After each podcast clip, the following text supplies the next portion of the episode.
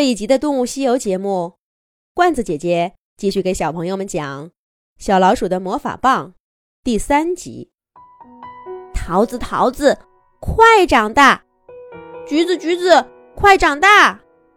草莓，草莓，快长大！怎么就是不行呢？嗨，我就说嘛，我肯定不行。我兔毛毛。只会让胡萝卜长大，控制不了别的植物，这是魔法的限制，又不是我自己的问题。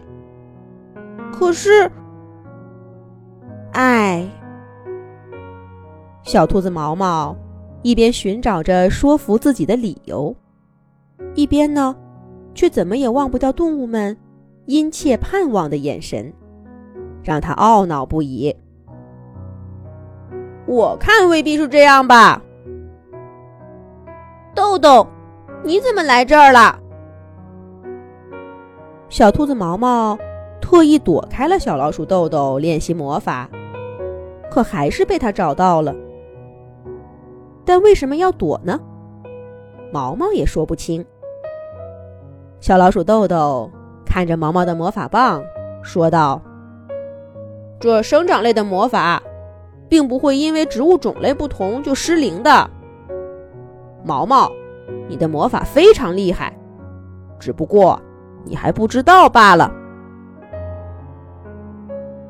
你懂什么？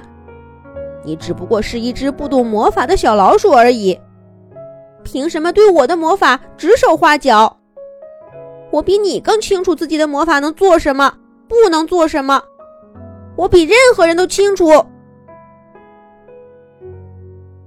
小兔子毛毛突然发怒了，可说完了这话，他的火气又立刻消了。他懊恼起来，还偷偷的瞟了一眼小老鼠豆豆。还好豆豆面色如常，并不像生气的样子。小兔子毛毛这才稍稍放了放心。他拿起魔法棒，准备好歹再试试。可是这会儿，他却愈发的没有信心了。这时，他听到小老鼠豆豆又说话了：“毛毛，你好好想想，刚刚学会魔法的时候，也是这样的吗？刚刚学会魔法的时候，那是好几年前了。”咦，我终于找到魔法棒了，在花丛里。瞧，我能变出美丽的花海。我也找到了，在小河边儿，我能让小河翻起水花来。我的在树上，我能让天上的星星眨眼睛。毛毛，你的魔法棒呢？它在哪儿呀？在魔法的世界里，小动物们长到一定的年龄，就会感受到魔法的召唤。那根只属于你的魔法棒会在某个地方出现。找到了它，就能实现心中梦想已久的魔法。在伙伴们欢腾的笑声和绚丽的魔法包围下，小兔子毛毛。也找到了那根属于他的魔法棒，只不过是从菜地的泥土里挖出来的。那根魔法棒只是小小的一根，不像伙伴们的那些那样耀眼，自然也变不出那么神奇的魔法。他能做点什么呢？咦，这个小花骨朵真小，太阳快落山了。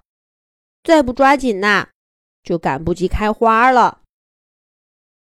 小兔子毛毛随手一挥，那个小花骨朵竟然开出了一朵最美丽的花。原来这就是我的魔法呀！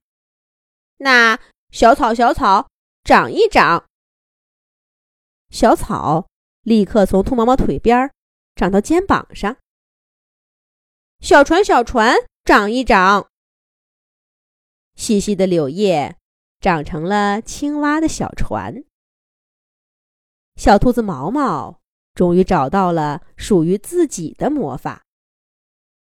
它挥着魔法棒到处跑，到处晃，让魔法世界的每一根植物都记住自己。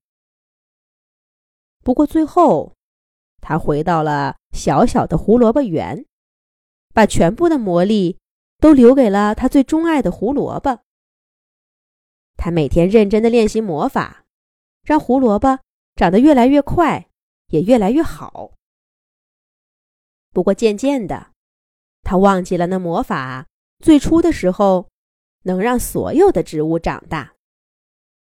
可是原本可以的事儿，现在为什么不行了呢？